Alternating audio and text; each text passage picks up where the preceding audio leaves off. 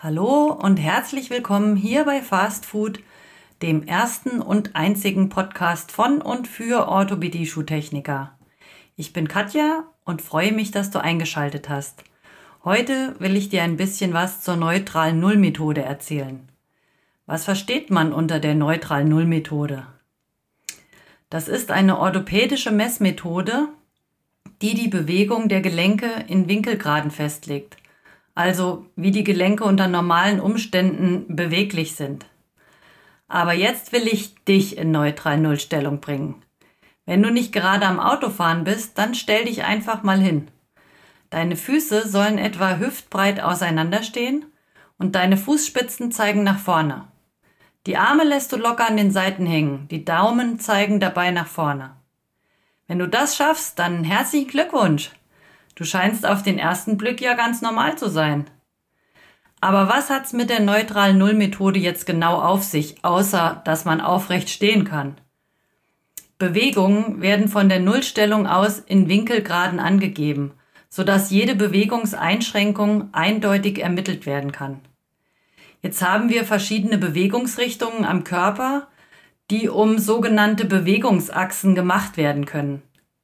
Wir können strecken und beugen, abspreizen und anziehen, Außenrotation und Innenrotation machen oder Supination und Pronation.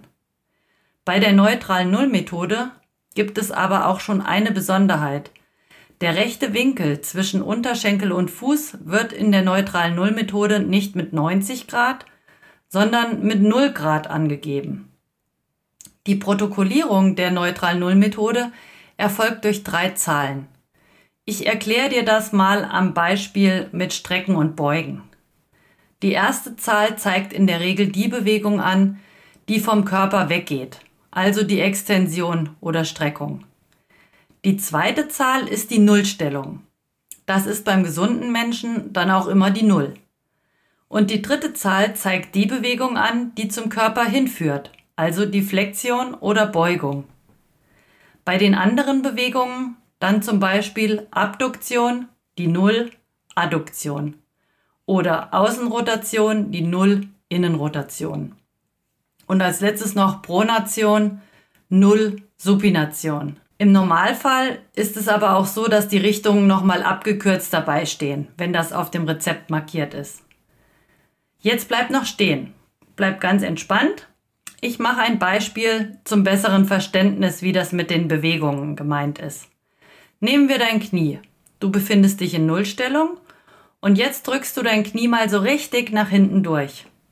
Da passiert im besten Fall nicht besonders viel.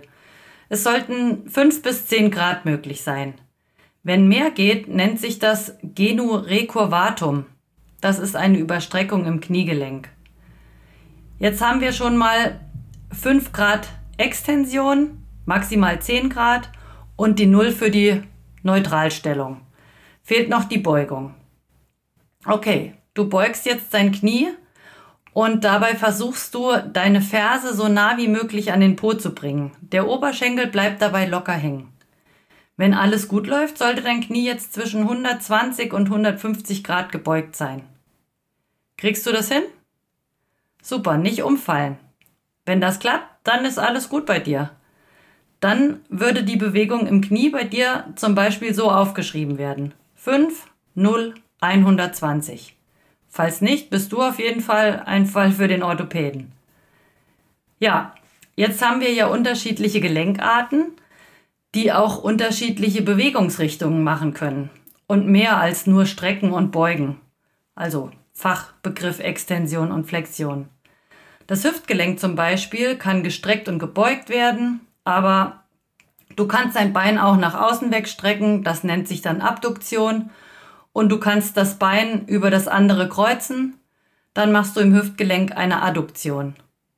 Und dann kannst du dein Bein auch noch im Hüftgelenk nach innen und außen drehen. Das nennt sich dann Innenrotation und Außenrotation. Und die ganzen Bewegungen können mit der neutralen Nullmethode beschrieben werden. Soweit zum Normalfall und dem grundlegenden Wissen, was es mit der neutralen Null-Methode auf sich hat.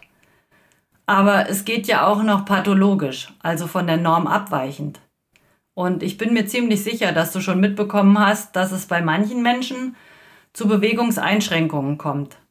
Dann sind die Gelenke eben nicht mehr so gut beweglich, wie sie eigentlich sein sollen. Das kann unterschiedliche Gründe haben, zum Beispiel Muskelverhärtung oder ähm, Arthrose im Gelenk, aber die möchte ich jetzt gar nicht weiter ansprechen, sonst wird die Folge wieder zu lang. Jetzt stell dir vor, du hast einen Kunden, der zwar prima in der neutralen Nullstellung stehen kann, er kann sein Knie auch fünf bis zehn Grad strecken, also nach hinten durchdrücken, aber beugen klappt überhaupt nicht mehr. Und dann würde laut neutralen Null-Methode würden folgende Werte aufgeschrieben werden. 5, 0, 0. Das wären die Messwerte, die stehen würden. Die dritte Zahl in dem eben genannten Beispiel zeigt also auch eine Null. Und das bedeutet, dass das Knie 0 Grad gebeugt werden kann.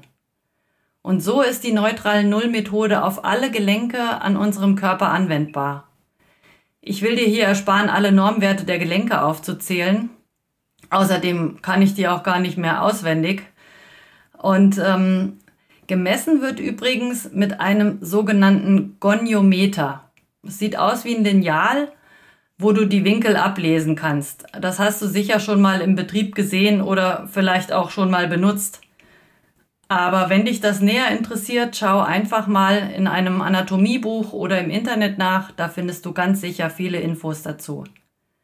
Ja, ich denke, die genauen Gradzahlen zu den Gelenkbeweglichkeiten, das ist äh, Prüfungswissen. Aber so einen groben Richtwert solltest du auf jeden Fall im Kopf haben. Gerade bei den Gelenken, die für uns Orthopädie-Schuhmacher wichtig sind, wie die Zehengelenke. Gerade der Großzeh zeigt sich oft als Hallux limitus oder rigidus oder auch das obere und untere Sprunggelenk. Das untere ist übrigens auch häufig äh, von Bewegungseinschränkungen betroffen. Und auch Knie und Hüfte, da solltest du die Bewegungen im Kopf haben. So, und jetzt auf geht's. Beweg deine Gelenke, damit sie beweglich bleiben. Denn wir werden nicht alt, sondern nur steif. Schön, dass du bis zum Ende zugehört hast. Ich hoffe, dass alles soweit verständlich war und würde mich freuen, wenn du auch bei der nächsten Folge wieder dabei bist. Wünsche, Anregungen und konstruktive Kritik kannst du mir per E-Mail an fastfood-ost.web.de schicken. Dann bleib in Bewegung und bis zum nächsten Mal. Deine Katja.